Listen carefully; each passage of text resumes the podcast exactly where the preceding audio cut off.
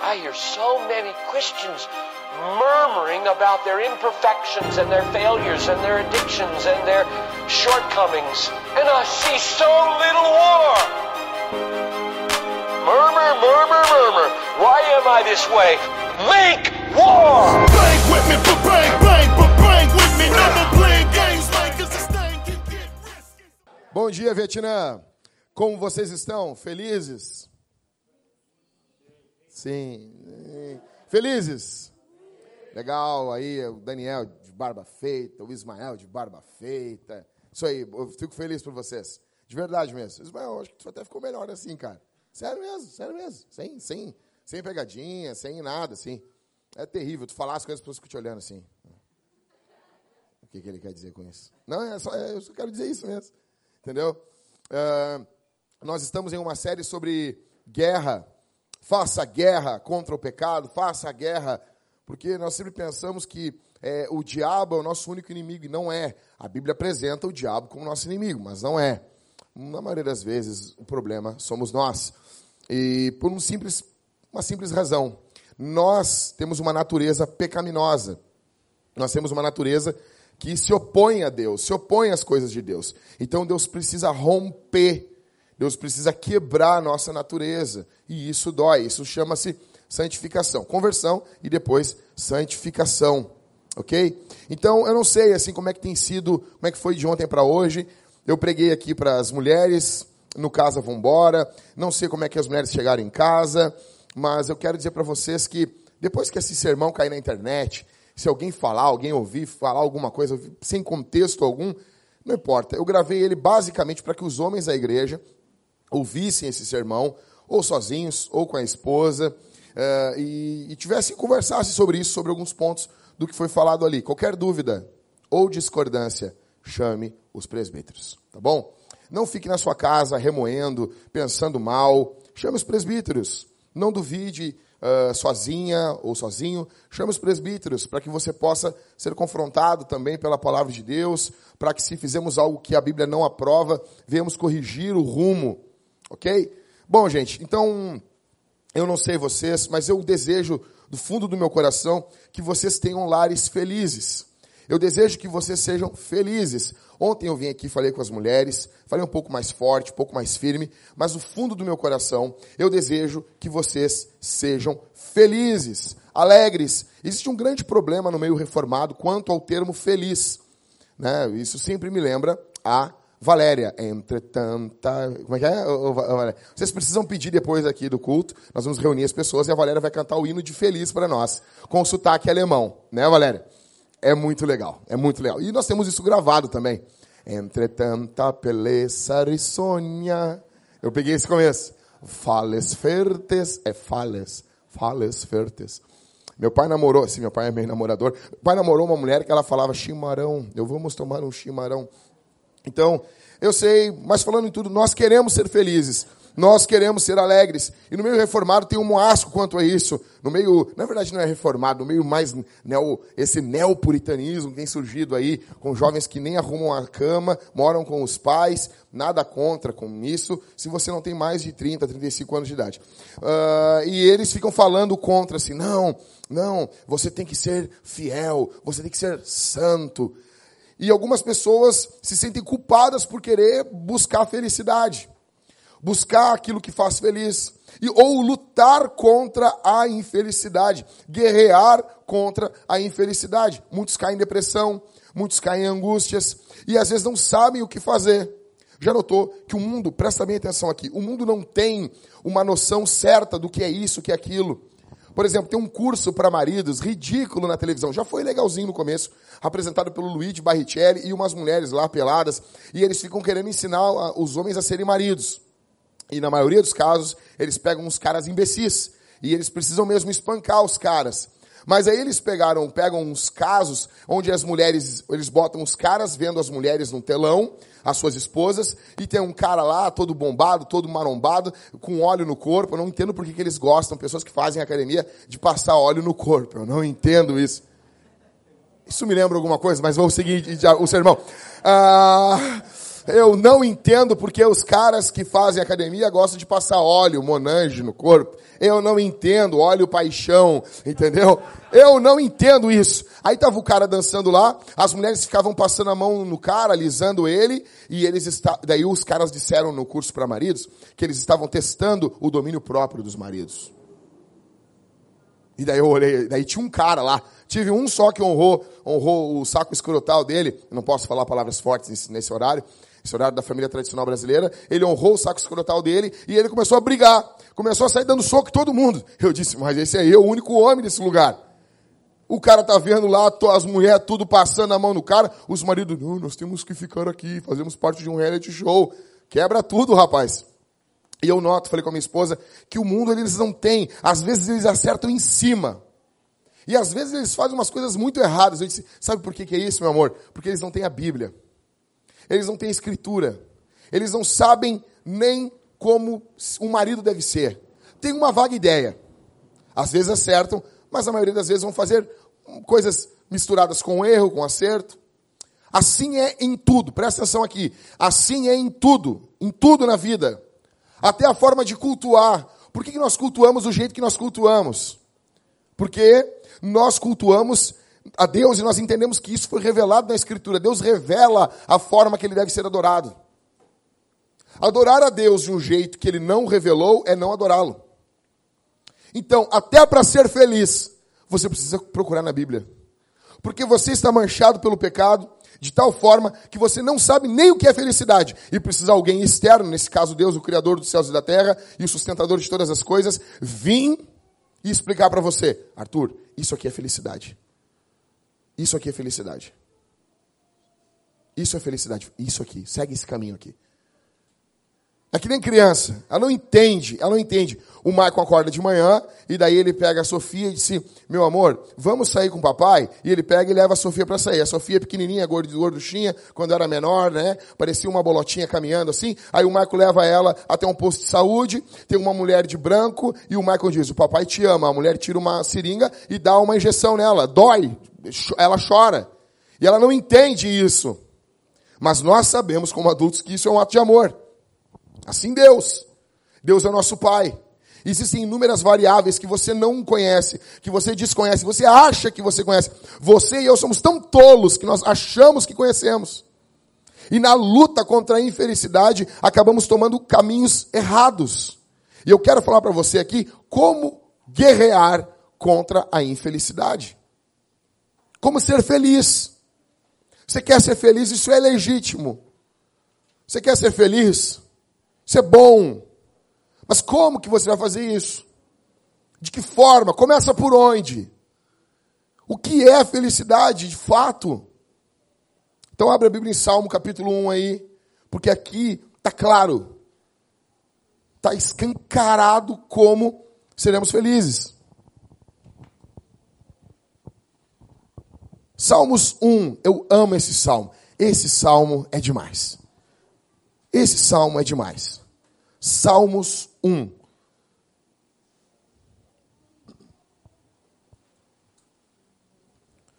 Vamos ler? Você não vai fechar a Bíblia, você vai ficar com a Bíblia aberta aí. Ok?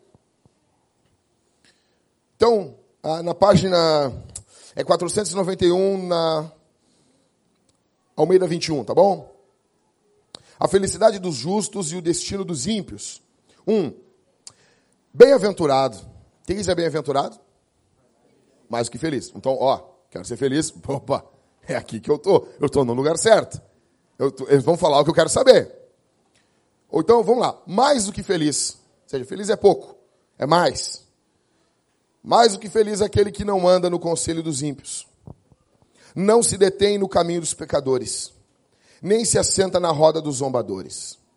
Verso 2. Pelo contrário, seu prazer está na lei do Senhor, e na sua lei medita dia e noite.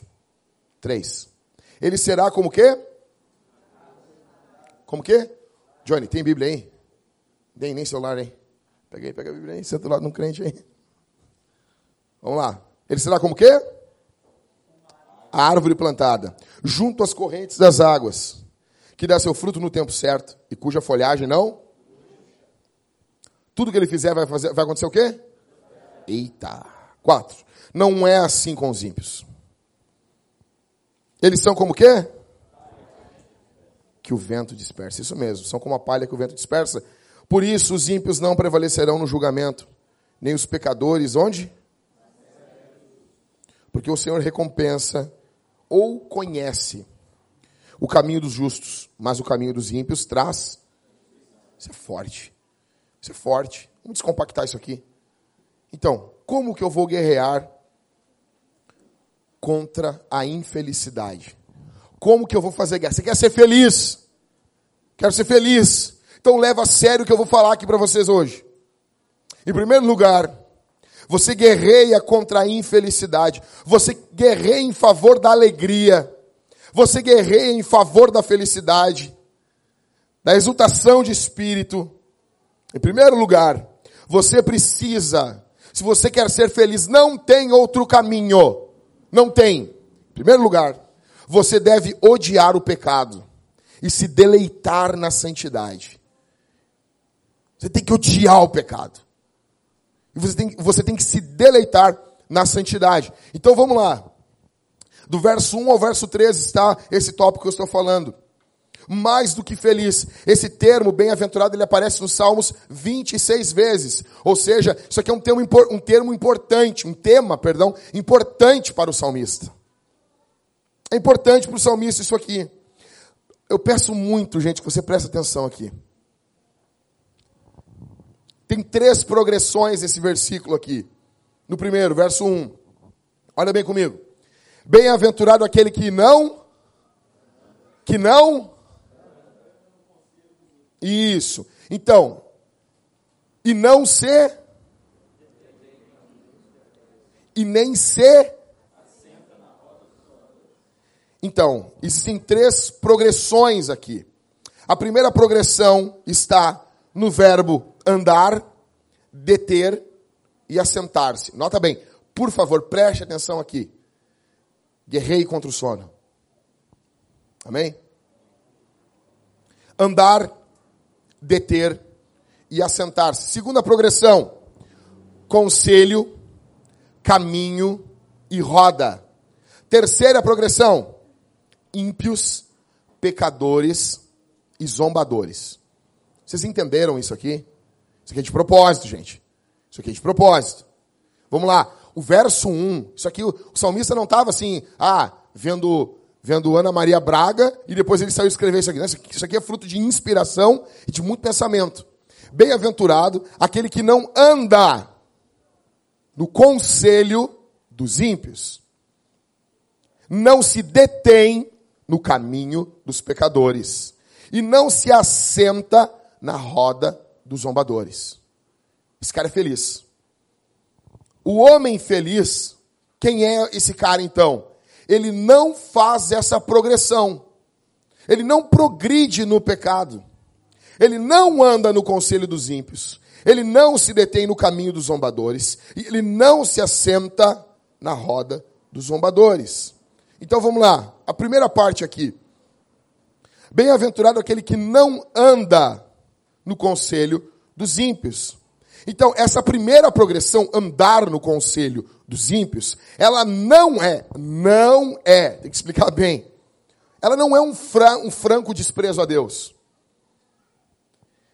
Esse cara, ele não está exteriorizando que ele está caindo em pecado. Não está claro isso. Olha bem aqui.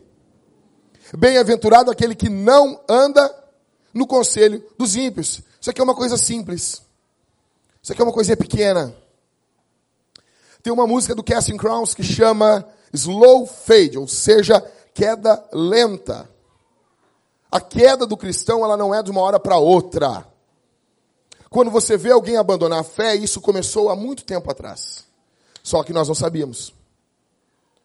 E nós somos mestres em esconder isso uns dos outros. Isso inclui pastores. São mestres em burlar as coisas. Então, esse primeiro aqui, esse bem-aventurado, aquele que não anda, é um conselho apenas dos ímpios. Não é um cara que está com a camiseta, eu odeio Deus. Não. Não é um cara que está agora virando as cruzes da casa dele, da mãe dele, de cabeça para baixo. Não! Esse cara aqui, da primeira parte do verso 1, é um cara que vai no culto, ele dizima. Ele, ele, ele tem comunhão com os crentes. Vive como se fosse imune ao pecado. Eu pergunto para você aqui essa manhã, você veio aqui para ouvir essa pergunta e você ouça essa pergunta como se fosse o próprio Jesus te perguntando: como você está realmente diante de Deus?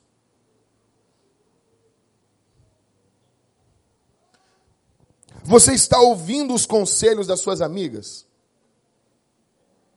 Seus amigos no teu trabalho são quem pastoreiam você? Você pode estar já em processo de queda.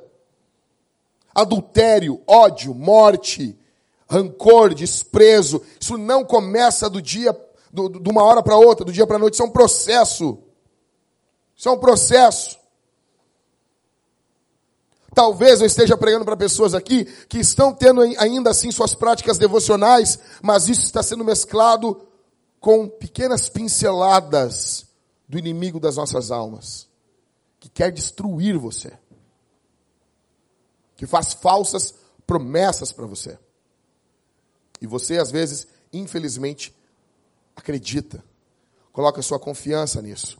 Por favor, meu amado, meu irmão, eu rogo a você essa manhã Preste atenção aqui na palavra de Deus. Deus não mente. Deus não mente. Você quer guerrear contra a infelicidade? Você quer? Já que eu quero. Então não ande no conselho dos ímpios. Não ande no conselho dos ímpios. Jovem, transa antes do casamento, fica grávida. Como isso acontece dentro da igreja? Mais do que você imagina fala com uma colega de trabalho, ela diz, mas eu conheço uma clínica. É muito, é muito recente ainda. Existem muitos jovens dentro da igreja. E eu não estou falando aqui de pecados passados seus, porque Jesus é poderoso para perdoar você. Mas estou dizendo de coisas que pode acontecer hoje com você. E jovens vão lá e abortam seus filhos. Eu estou falando sobre casos de crente que eu conheço. Namoradas de filhos de pastor. Eu vi, eu não, não, eu não nasci, eu não cresci, eu não cheguei agora no Evangelho, gente. São anos, são anos, e muitos anos. Não, mas ninguém vai saber. Eu estou longe da minha esposa, estou longe. É como se, na verdade, eu não estivesse debaixo das leis, daquilo que é ensinado na igreja que eu congrego. Eu estou longe, estou em outro estado, estou sozinho. A mulher é bonita, a proposta é boa é para um momento de alegria, e isso vai destruir a tua vida. Ah, mas o que, que importa se o meu marido não souber? Qual o problema? Qual o problema se ele não souber? Qual o problema? Se eu tiver um cônjuge do trabalho, alguém que eu não transo, mas alguém que eu acabo nutrindo um contato emocional com ele. Eu falei isso ontem aqui no Vambora, isso é seríssimo. Muitas mulheres têm isso. Tem o cônjuge do trabalho. Ele só quer dormir com você. Eu disse isso ontem aqui. Quem não estava, ouve, ouve agora.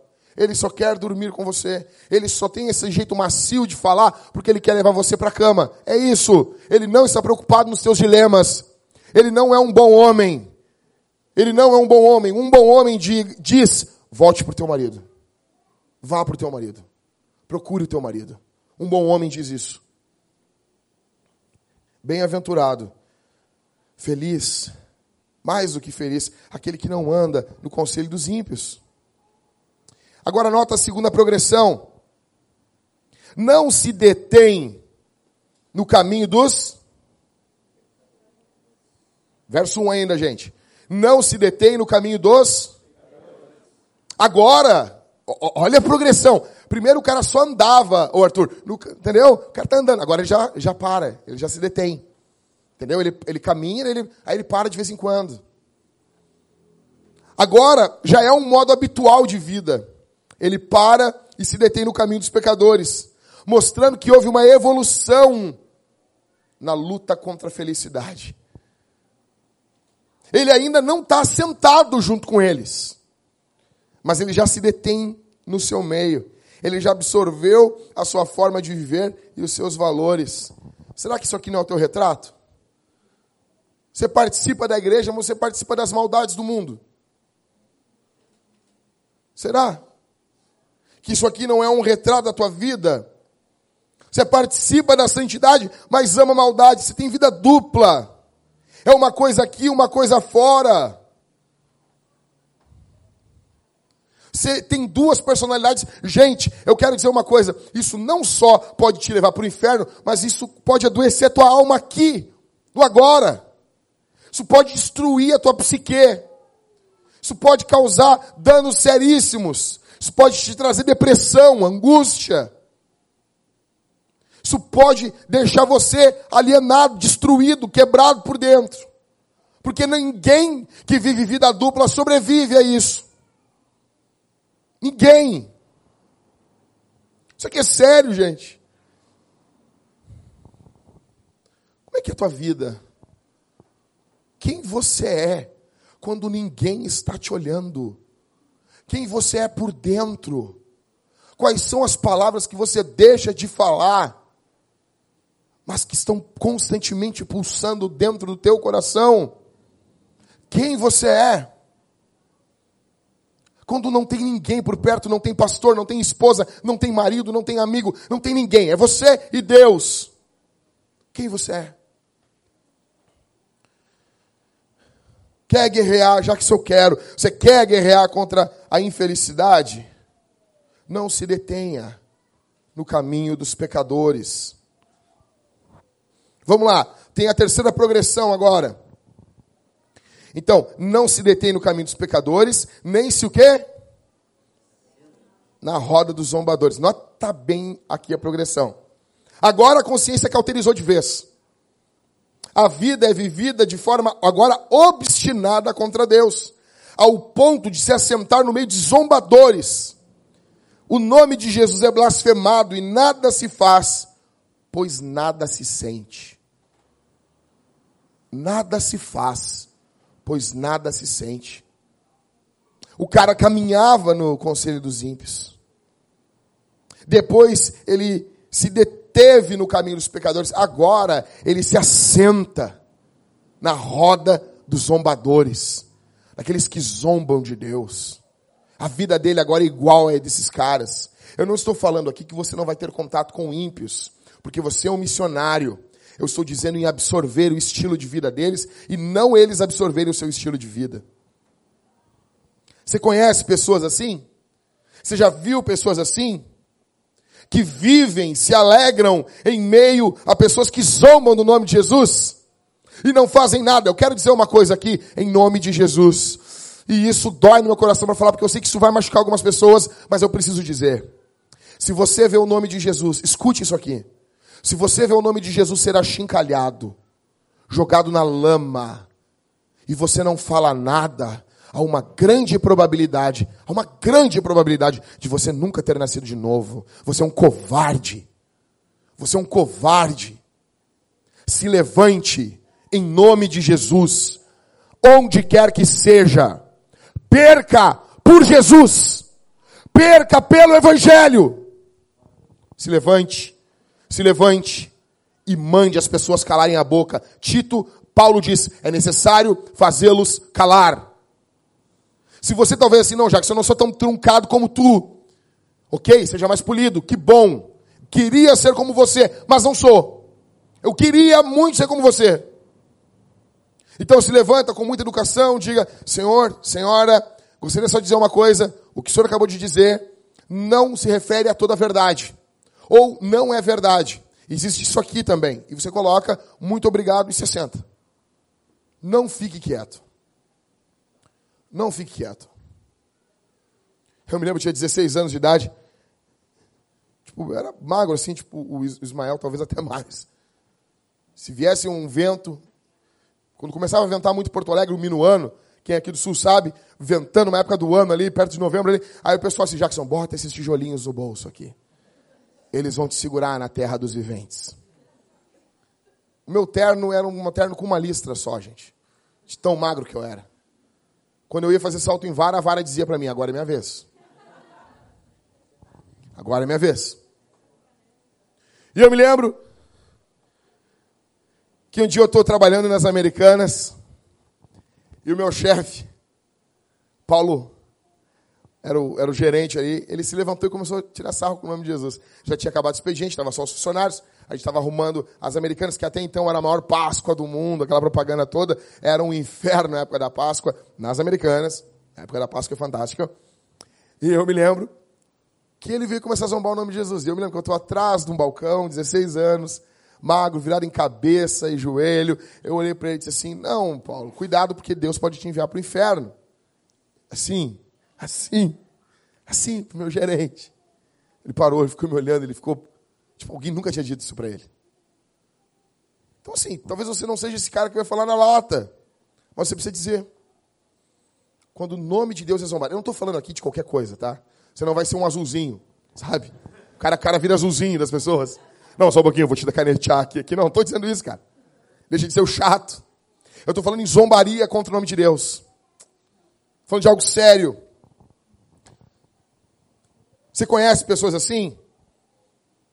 Sabe, as pessoas que ficam no meio de zombadores à vontade são pessoas que fizeram esse caminho. E a consciência não acusou, não acusou, ou acusou e eles foram cauterizando a consciência. Se hoje você começar a andar no conselho dos ímpios, amanhã você vai se deter no caminho dos pecadores, e depois de amanhã você vai se assentar na roda dos zombadores. Você quer guerrear contra, contra a infelicidade? Você quer, já que eu quero. Talvez esse, esse seja o último passo que você não deu ainda. Não se assente na roda dos zombadores. Não absorva o estilo de vida deles. Suas piadas não são engraçadas. Não é engraçado rir de Deus. Não possui graça nenhuma.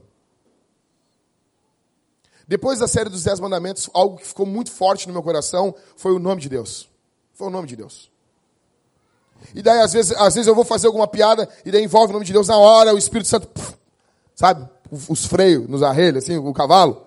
Eu sou o cavalo de Deus. Aí eu vejo assim, eu vejo que minha boca vai para trás, assim. Tá bom, Senhor, tá bom, tá bom. Opa, calma, calma, não vou fazer isso. E assim tem sido. Não tem graça piada com o nome de Jesus. Quer fazer piada com Paulo? Faz. Com Pedro? Ah, o Pedro estava lá no céu, não sei o quê. Com a chave? Faz. Só não envolva o nome de Deus.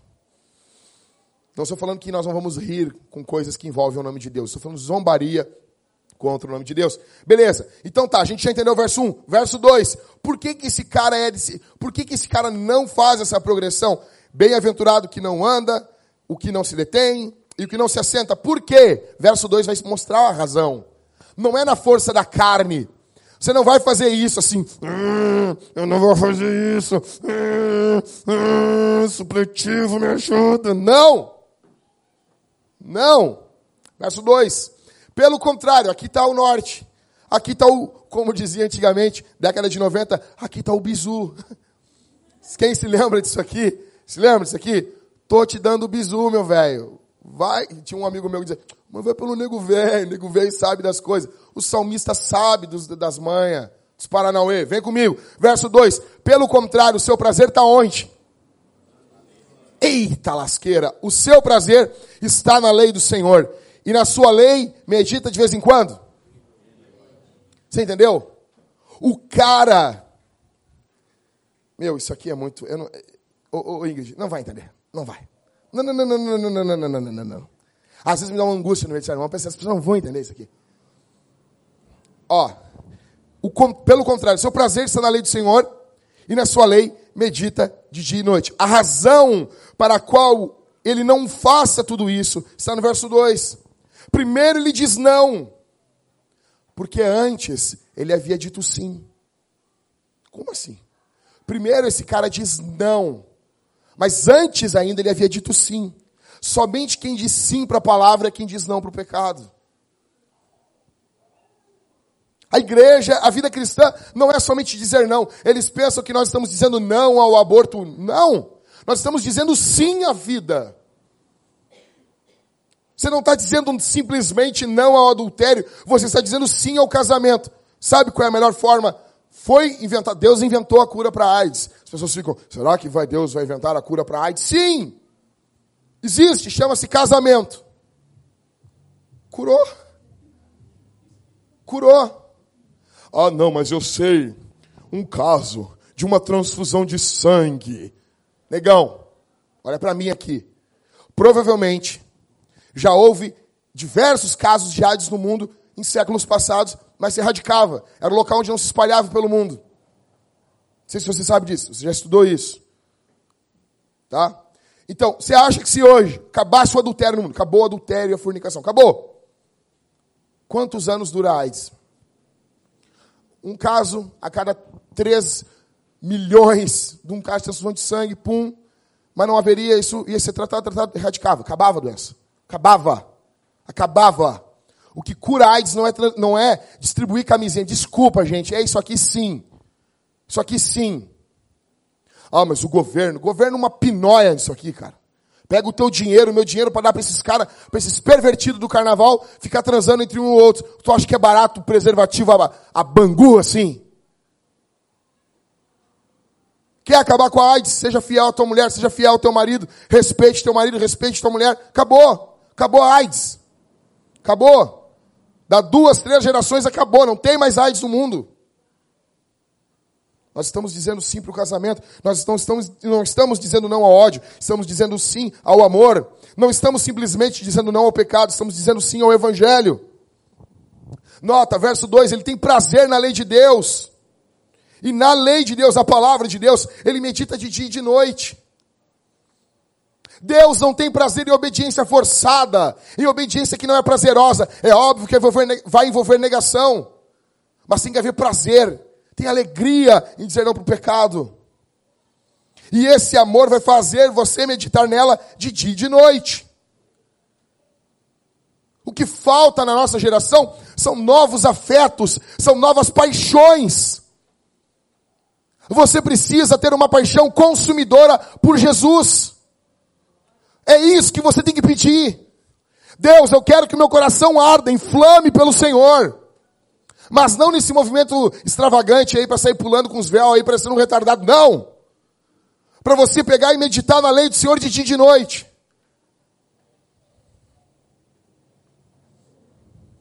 Quando você acorda de manhã, onde você bota seus olhos? Já pega o celular já. já... Vou, eu vou, vou te a fazer um negócio que eu estou fazendo há alguns dias.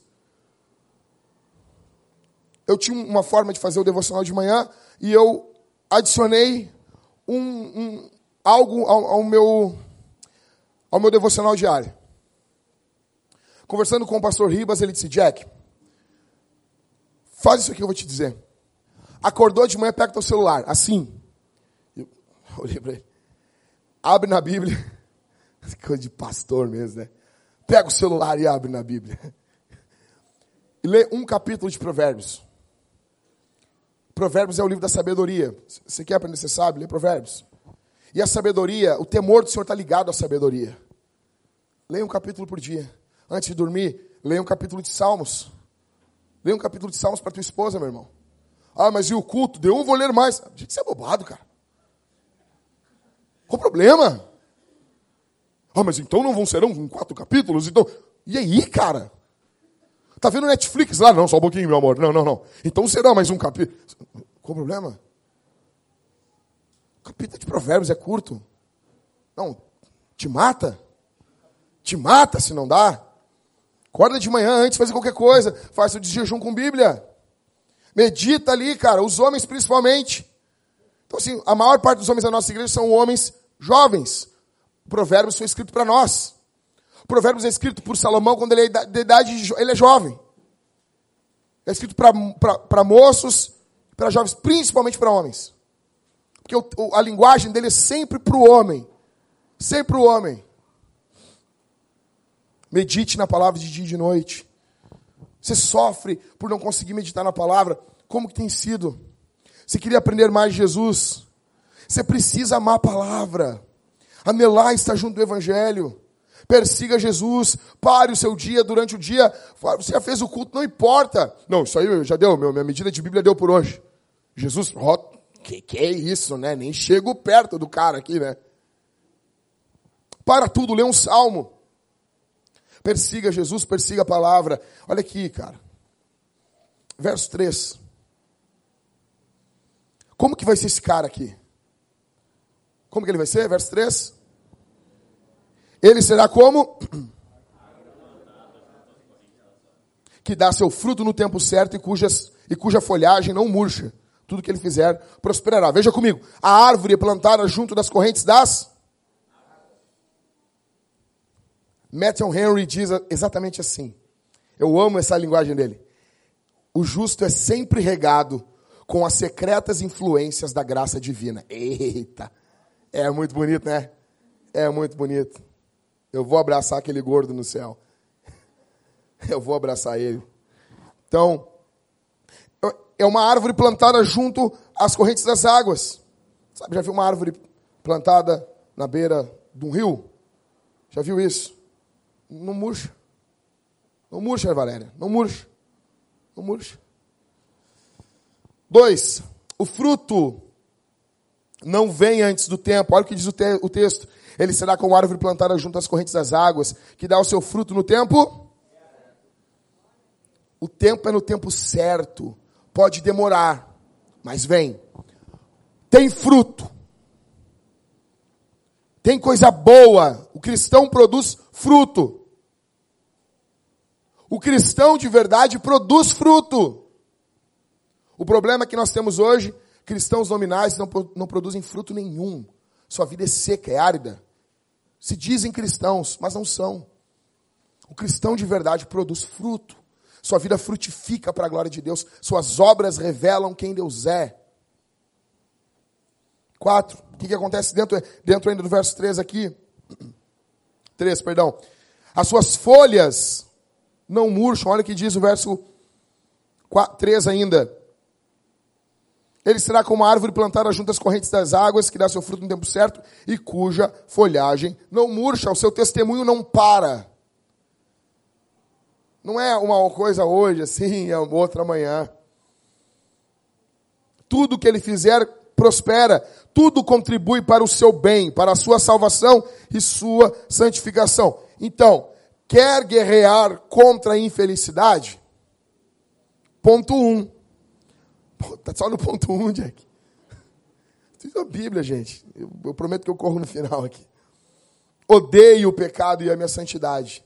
Ponto 1. Um. Você quer ser feliz? Odeie o pecado. Odeie o seu pecado. Odeie o pecado, odeie a maldade. E ame a santidade. Dois. Agora o ponto dois do sermão. Quero ser feliz. Como que eu faço? Você precisa saber, deve saber, que o juízo virá. Que o juízo virá.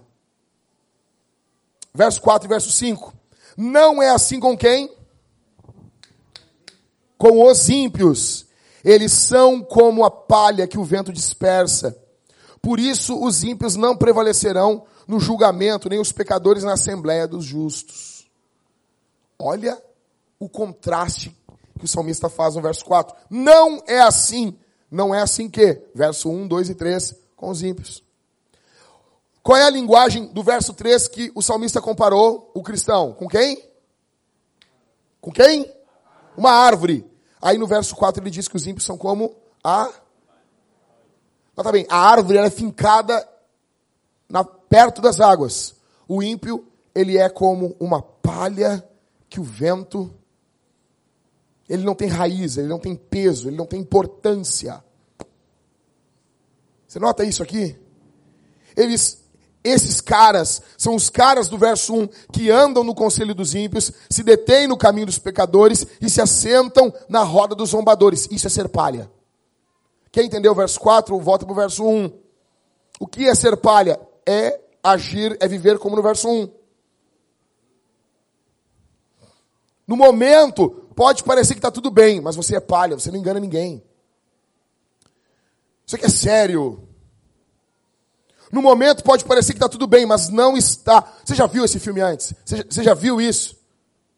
Quantos vivem no nosso meio por tempo e tempo, como se nunca fossem prestar conta de seus atos? Cada enterro, cada funeral, cada morte está pregando para nós que nós vamos prestar conta de nossos atos e pensamentos diante de Deus. Verso 5, olha o que diz. Por isso os ímpios não prevalecerão no julgamento, nem os pecadores na assembléia dos justos. Os ímpios não vão prevalecer no juízo, e não ficarão na congregação dos justos. Eles não duram.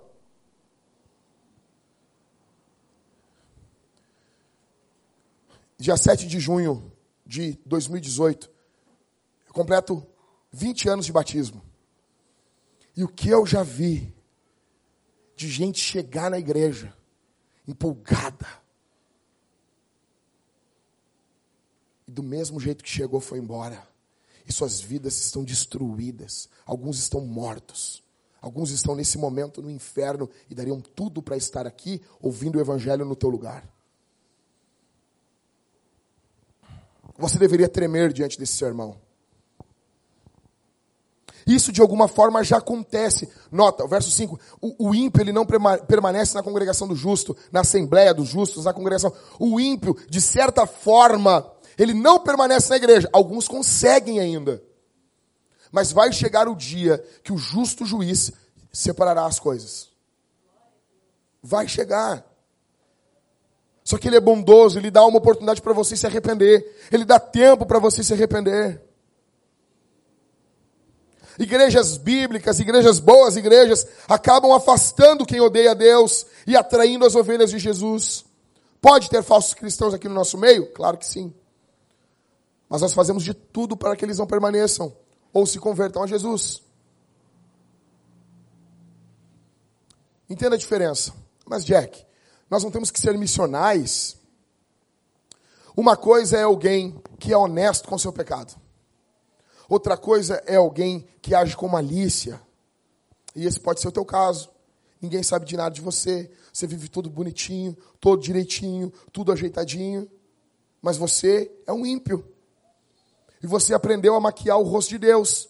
Você aprendeu a fazer, levantar as mãos na hora da adoração. Você fala as coisas na hora certa. Você até prega o evangelho de vez em quando. Mas você sabe que você não é cristão. O verso 5 é a consumação da vida do ímpio. Não haverá argumento. Ei, ei, Deus não vai ouvir defesa alguma no juízo final. Não haverá argumento. Quem argumentará diante do Supremo Juiz? Quem? Quem? Verso 5. Por isso, os ímpios não prevalecerão, não vão prevalecer. Você olha para o mundo e às vezes se desanima ao pensar que o juízo não virá. Vocês viram o que fizeram agora ali, vindo de canoas, na madrugada, acho que de, de sexta para sábado, às cinco da manhã? Na rua Guilherme Shell. Canoas, né, Cauê? Avenida ali, né? Os caras botaram pedras no chão, pararam, o cara entrou, quando o motorista saiu, enfiaram uma faca nele. Está em estado grave. SAMU demorando 40 minutos para chegar no local. Isso é o SUS. Parabéns bonito. Isso é o SUS. Isso é o SUS, um pagador de impostos. Na hora de pagar imposto, está ali. E agora? Foi levado. Está entre a vida e a morte. A gente olha isso. Onde estão os caras que deram a facada? Abandonaram o carro dele. Era um gol. Abandonaram o carro dele num canto. Roubaram o celular, roubaram as coisas e foram embora. Estava lá. O juízo virá sobre esses caras. O juízo virá. O juízo virá sobre o Temer. O juízo virá sobre a Dilma. Deus destruirá, Deus esmagará esses caras. Deus esmagará o Lula, Deus esmagará toda a corja do Planalto. Deus esmagará Brasília com suas mãos. Deus esmagará o nosso governo do Estado ímpio, corrupto. Deus destruirá o Sartori com as suas mãos, se ele não se converter. Ele o Marquesan, todos eles. Deus destruirá os nossos deputados que gritam a favor de família, mas são ímpios assistem pornografia dentro do Planalto, Deus destruirá esses caras. A volta de Jesus vai ser Deus dizendo: acabou a palhaçada, acabou. Acabou a palhaçada. Argumenta diante dos homens. Você não argumenta diante de Deus. Você não argumenta diante de um Deus que lhe dá o fôlego para você falar. Você se cala. Deus vai dobrar, vai quebrar as rótulas dos joelhos dos ímpios desse mundo e eles se dobrarão perante o Cordeiro de Deus. O juiz virá. Você e eu louvaremos a Jesus pelo juízo que virá contra o mundo. O mundo não ficará para sempre sem honrar a Jesus. Jesus será honrado no mundo todo. As coisas não serão para sempre assim. Não serão para sempre desse jeito. Jesus vai redimir a criação. Então, em primeiro, como você luta pela felicidade? Contra a infelicidade. Em primeiro lugar, então, repassando, você odeia o pecado e você ama a você odeia o pecado, você ama a santidade. Essa é uma luta, essa é uma guerra. Isso aqui não é brincadeira, isso é sério. Você tem que guerrear. Em segundo lugar, o que você faz? Você precisa saber, lembrar que o juízo virá. Não, eu não sei. O Caio Fábio diz, o Caio Fábio é um estúpido. O Caio Fábio diz assim: não, o inferno não tem nada a me dizer. Bonzão, tu é o bonzão. O bonzão. Não, o inferno não me diz nada. Diz sim. Se você acredita no inferno, você vive de um jeito diferente. Pode ter certeza, você vive de um jeito diferente. Nós somos tão ímpios, tão desgraçados no cerne do ser, que nós precisamos de duas coisas. Nós precisamos saber que a graça é poderosa, porque sem a graça nós estaríamos desesperados. A graça é poderosa, ela existe. Você não precisa fazer nada para ser salvo. Deus salva você, Deus salva você sem obras. Mas nós precisamos saber também do inferno, do juízo. Nós precisamos saber da bondade e do juízo de Deus. Você precisa saber que o juízo virá. Não somente sobre você, se você não se arrepender, mas sobre o mundo. Isso traz paz na alma. A gente vive em uma cidade perigosa. Então, ao caminhar sabendo que o juízo virá, sabendo que vai vir um juízo sobre o mundo, isso nos traz paz. Deus vai destruir o comando vermelho. Deus vai destruir os pontos de tráfico de drogas. Os caras que falsificam dinheiro. Deus vai destruir os caras que falsificam remédios. Deveria haver pena de morte no Brasil para quem falsifica o remédio, porque você está condenando pessoas à morte. Isso é seríssimo. Isso é seríssimo. É assassinato em massa. Você falsifica um remédio contra o câncer, você mata muitas pessoas. Em troca do quê? Em troca de dinheiro. Esses caras serão mortos. Eles, o sangue deles encharcarão o manto branco de Jesus. Então você olha para o mundo, parece Agora, intervenção militar no Rio de Janeiro. E a gente já pensa assim: será? Será que que, que brota no coração do nosso presidente é um sentimento bom? Eu não sei. Eu não sou contra a intervenção militar no Rio de Janeiro. São é caos. Mas será? Será que agora, ano de eleição, por que não fez antes isso? Será que agora é uma forma de pacificar as coisas? Para que em outubro as pessoas estejam anestesiadas? Ah, então não faz. Não, não estou dizendo para não fazer. Mas estou dizendo, será que a intenção é tão boa? Será que nós não estamos às mãos de homens corruptos? Deus destruirá esses caras. O juízo vai vir, igreja. Igreja, nós estamos aqui reunidos nessa salinha aqui, pequena. Parece uma loucura que eu estou falando, que um carpinteiro de dois mil anos atrás voltará e julgará o mundo com uma vara de ferro. Ele vai fazer. O seu nome é Jesus. Ele vai julgar.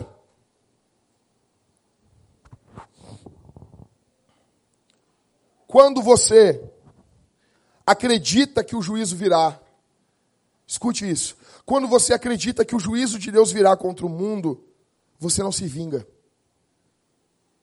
Porque você confia no juiz.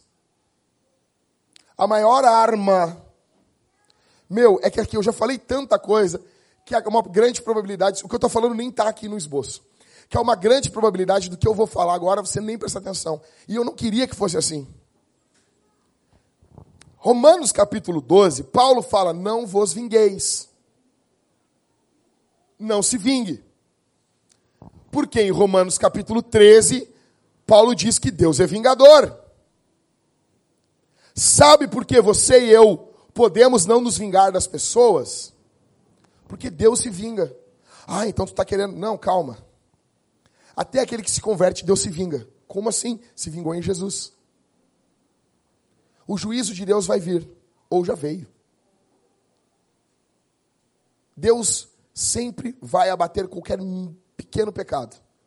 Dos ímpios nos ímpios e dos cristãos em Cristo. O pecado é algo seríssimo. Nenhum pecado ficará sem juízo. Nenhum. Nenhum.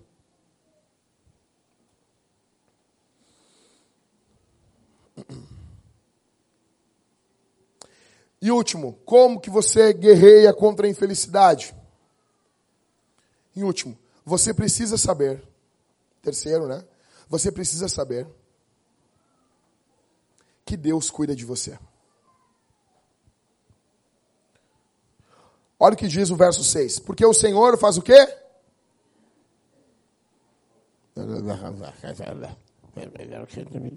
Obrigado, Arthur. Obrigado, Arthur. Obrigado. Cadê a Bíblia, Valéria? Cadê a Bíblia, gente? Vamos lá, negão. Salmo 1 aberto na mão. Eu quero os olhos estralados, assim, loucão, assim, ó. Parecendo o pica-pau de Polaina, né, Cauê? Parecendo aquele pica-pau. Aquele pica-pau louco. Sabe o pica-pau de Polaina? Aquele louco que a gente não gostava, assim? Aquele, aquele que tocava terror em todo mundo. Parecia que tinha cheirado uma carreira de cocaína antes. Assim. Uh, loucura. Tomou um Jack 3D, ficou louco, veio pro culto. Aleluia. Tá bom? Vamos lá. Então, verso 6 do Salmo 1 da Bíblia Sagrada. Planeta Terra chamando. Porque o Senhor. Eita lasqueira, isso aí. O Senhor recompensa ou conhece. O, o, o, o significado aqui é que Deus escolheu, Deus guardou providencialmente, conduzindo-os por fim à sua glória. Recompensar ou conhecer tem a ideia de relacionamento. Sério? Sim. Quando Adão viu Eva vindo nua em sua direção, cantou, ficou feliz. Ele cantou. Se alegrem, maridos, mulheres, vivam Gênesis capítulo 2 com seus maridos em suas casas, sejam felizes. E ela vem vindo nua. A primeira coisa que Adão faz, Adão canta. Não dá, é alegria demais isso aqui. Deus me botou num jardim furioso e mandou essa belezura, é nós. Aí a Bíblia diz que Adão fez o que com Eva? Adão conheceu. Você precisa conhecer sua mulher, hein? Então, Adão conheceu o sexo, ele dá essa ideia de relacionamento. A palavra conhecimento é relacionamento. De todas as formas. Sexual, amizade, tudo. Todo tipo de relacionamento, a Bíblia usa essa linguagem de conhecimento. Por isso que Jesus, em Mateus capítulo 7, verso, verso 23, ele diz o que para os ímpios que estão indo para o inferno? Apartai-vos de mim, vós que praticais iniquidade. Pois eu não? Ou seja, não tive relacionamento com vocês. Nós nunca tivemos um relacionamento, nós nunca fomos amigos. Jesus não conhecia eles. Olha só, se você chegar agora nos Estados Unidos e você, você conhece o Trump? O cara com a cara laranja, você conhece ele, né? Você conhece ele. Você conhece, você vai querer, eu conheço. O Trump conhece você? Não. Não. A questão não é se eu conheço Jesus. A questão é se Jesus me conhece. Se Jesus tem relacionamento comigo. É isso que a Bíblia está dizendo no verso 6. Porque o Senhor conhece, recompensa. Deus conhece o caminho dos justos. Deus tem relacionamento com esses caras. Por quê, gente? Os santos vão perseverar. Quem é santo persevera. Judas, verso 24 e verso 25, aquele que é poderoso para vos impedir de tropeçar e para vos apresentar imaculados com grande júbilo diante da sua glória. Deus é poderoso para guardar você. Você pode dormir a cabeça no travesseiro tranquilo, porque os arminianos estão errados. Errados. Errados. Entendeu? Jesus não é arminiano, nem Paulo. Da onde vocês estão tirando o ensino calvinista? De Romanos, de Efésios. Eles erraram, perderam, estão desesperados, lançando livro atrás de livro com desespero. Conhecidos nossos, lendo o livro dos arminianos, estão se tornando calvinistas. Por quê? Porque o Senhor guarda aqueles que são seus. Você é uma ovelha? Você nasceu de novo? Deus vai guardar você. Deus vai guardar você. Cara, eu não sei qual é o teu presente, eu não sei como está a tua vida hoje. Eu sempre pergunto para as pessoas, eu tenho, um, um, eu tenho uma medida dentro de mim, que quando eu pergunto a situação financeira de alguém, eu aprendi isso com minha mãe. Eu pergunto assim, eu vou falar assim, digamos que o Ismael, o Ismael está casado com a Bianca, não sei o quê, e aí, Ismael, como é que estão as coisas, parará? como é que está a grana? Não, está tudo tranquilo assim. Eu, a primeira coisa que eu pergunto, a primeira coisa que eu vou perguntar, tem carne? A minha mãe, a minha mãe, ela botou essa medida na minha cabeça. E daí, assim, teve umas duas vezes, assim, faltou a carne. Eu disse, nossa, algo muito sério está acontecendo aqui na nossa casa. Estamos. Então, assim, eu, eu tenho essa medida. Tem essa medida. Não tem carne, às vezes é uma medida boba. Entendeu? Tem ovo, não precisa ter carne. Mas tem carne. Eu pergunto sempre às pessoas, eu pergunto para vários irmãos aqui, meu irmão, como é que tá? Tô apertado, tá isso? Não, tá sobrando uma graninha. Sobrando graninha? Graninha quanto? Ah, eu pergunto, por último, a pergunta é, tem carne? Entendeu? Eu sei, é uma coisa minha, minha mãe me colocou isso dentro de mim, entendeu? Tem carne, entendeu? Então eu vou saber que você prosperou na vida quando você tiver uma geladeira inox, um freezer cheio de carne. Eu vou saber, o dízimo desse cara vai ser alto, a missão vai avançar em Porto Alegre. então, eu não sei qual é o seu presente. Talvez você não tenha carne. Eu sou um cara, eu amo guisado. Ou pro pessoal de fora do estado, carne moída. Eu amo boi ralado. Eu amo isso aí. Eu amo, cara. Pode ser, na verdade, de segunda até mais gostoso. Tem um cebinho junto ali. É bom pra caramba. É bom pra caramba, tá ligado? Eu gosto disso. Eu gosto disso. A questão é não sei se você tem carne de primeira, carne de segunda, se você está comendo agora uh, porco ou não. Se você diz assim, não, pastor, estou te convidando para ir na minha casa comer purê de batata com molho barbecue e com, e com porco uh, assado no forno. Eu vou ficar feliz, vou ficar alegre. Glória a Deus, vou na sua casa, vou comer isso, vou lambuzar o bigode, feliz da vida, rindo, falando mal do diabo e do capeta, nós estaremos juntos, ok? Talvez você não tenha. Talvez você esteja quebrado. Talvez você não tenha um pinto para dar água. Talvez você não tenha dinheiro para comprar um churros. Eu não sei o teu presente. Mas eu sei qual é o teu futuro. O teu futuro é a glória de Deus. O teu futuro é estar com Jesus. O teu futuro é ver os inimigos da igreja não triunfando. O teu futuro é ver a igreja sendo abençoada, sendo glorificada. O teu futuro é ver Jesus reinando nesse mundo. O teu futuro é se alegrar com a glória de Deus. O teu futuro é ver teus filhos crescendo no caminho dos caminhos do Senhor. O teu futuro é envelhecendo, ficando ranzinza, chato, mas ver a igreja triunfando, ver essa plantação avançando, ver as crianças assumindo o pastoreio aqui no nosso meio. Esse é o teu futuro. Esse é o teu futuro. Encerrando não lutar contra a infelicidade é pecado. É pecado seríssimo. É seríssimo. Porque se você não fizer isso, você vai querer se contentar com pouco. O problema, ei, eu tô acabando aqui, cabeça de osso passou, olha para mim. O problema não é Deus quando o cara tá lá, é, usando drogas, prostituição e, e tudo. Deus não está dizendo para ele assim: ah, estou triste contigo, porque tu quer muito prazer. Não! Não, é porque ele quer pouco. Jeremias diz no capítulo 2, verso 13, que aquele povo procurou cisternas furadas, que não retinham a água e abandonaram o Senhor, que é a água da vida. Isso é idolatria. A idolatria não preenche o coração do homem. O pecado não preenche. Ele pode ser bom no momento, mas amanhã ele traz angústia, culpa, destruição, inimizade contra Deus. Ele mata você, ele tira a sua felicidade, ele suga a sua alegria.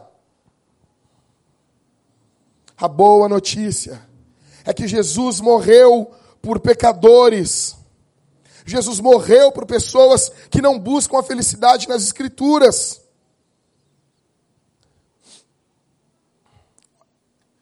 Verso 1. Bem-aventurado aquele que não anda no conselho dos ímpios. Jesus. Só Jesus nunca andou no conselho dos ímpios. Não se detém no caminho dos pecadores. Só Jesus. E não se assenta na roda dos zombadores. Jesus sentou, mas eles foram transformados e aqueles que não foram transformados, ele nunca mais sentou com eles. Pelo contrário, o seu prazer está na lei do Senhor, e na sua lei medita de dia e Jesus. Você lê Marcos e você vê Jesus meditando na lei de Deus. Você lê os evangelhos, você vê ele orando de madrugada, meditando nas escrituras, lendo as escrituras no templo. As suas palavras ecoavam Bíblia. Três, ele será como uma árvore plantada junto às correntes das águas, que dá o seu fruto no tempo certo e cuja folhagem não murcha. Tudo que ele fizer prosperará. Tudo que Jesus faz prospera. O homem do Salmo 1 é Jesus. O homem do Salmo 1 é Jesus. Por isso que você e eu, que já quebramos tantas vezes esses pecados aqui, esses mandamentos, perdão, podemos ser perdoados hoje. Porque esse homem perfeito morre no lugar de pessoas imperfeitas e chama você hoje ao arrependimento. Se arrependa, se renda diante de Deus. O Espírito Santo transforma você aqui essa manhã, através da pregação do Evangelho. Terminando. O justo é comparado com a árvore que dá os seus frutos. Os frutos nunca são para a glória da árvore. Você já notou isso aí? Você já notou isso? A árvore nunca se alimenta do próprio fruto. Você notou isso? Nunca viu uma macieira assim, hum, que maçã gostosa. Não. Você não viu uma goiabeira, hum, que coisa bem boa. Hum, olha esse verme aqui. O que é pior de encontrar um verme numa goiaba? O que é pior? Meio verme. Algo errado não está certo.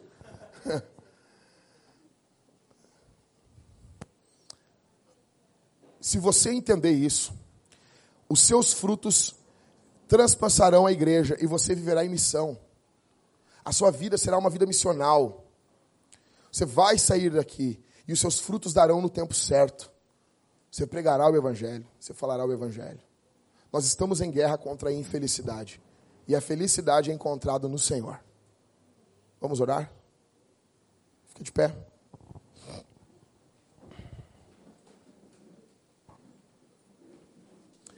Eu digo para vocês o seguinte: eu não ouvi o sermão do reverendo Ludiero sobre o Salmo 1. Não ouvi. Não ouvi. Mas eu amo muito o Salmo 1. Se você quer ouvir um sermão decente sobre esse salmo, chegue na sua casa. Eu vou ouvir ainda. Não ouvi ainda, tá? Fica tranquilo. Mas eu quero ouvir esse sermão. Chega em casa. Vários amigos meus me disseram: tu tem que ouvir o reverendo Ludiero, é, Ludiero Bonilha, eu acho. É um reverendo, é, já está jubilado da igreja pres presbiteriana, é óbvio, né? Só segura para não esfriar. Tô brincando. Tô brincando, gente. Então, assim, você chega em casa depois, você bota lá no YouTube, lá, Reverendo Ludiero, Salmo 1, tá bom? Me deu vontade de falar isso aqui e eu falei. Vamos orar, gente? Fecha os olhos, vamos orar, vamos buscar o Senhor. Pai, nós te agradecemos pela tua palavra.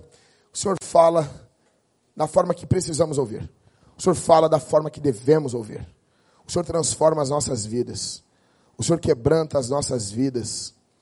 Obrigado por falar conosco, porque tua palavra é o ferro, a tua palavra ela é o fogo que derrete o nosso coração. Que possamos nos arrepender aqui, Senhor, pelo poder do teu Espírito. Que haja conversões aqui, Senhor. Que o Senhor Deus transforme, que haja, que haja rendição. No nome de Jesus, transforma as nossas vidas. No nome de Jesus, no nome santo do Senhor. Converte o coração do marido à mulher, da mulher ao marido, do pai aos filhos, dos filhos aos pais. Para que o Senhor não fira a terra com maldição. No nome de Jesus. Faz assim. Faz assim que sejamos como Jesus, o homem do Salmo 1. Que sejamos esse bem-aventurado, esse mais do que feliz. Perdoa os nossos pecados, limpa as nossas mazelas, no nome bondoso, bondoso, bondoso de Jesus. Faz assim, Senhor. E nós tributaremos a Ti a glória e o louvor que Te é devido. No nome santo de Jesus. Amém.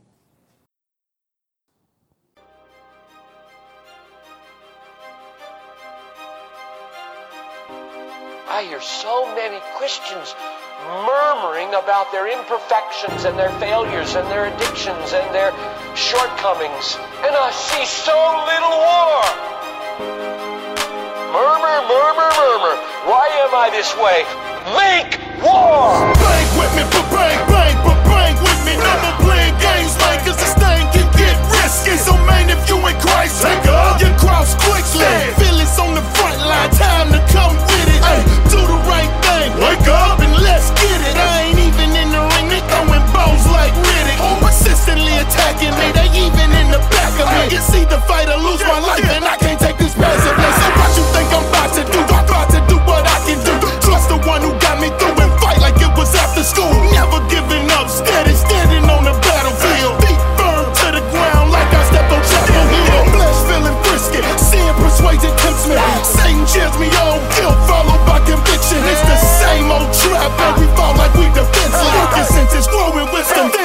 be relaxed.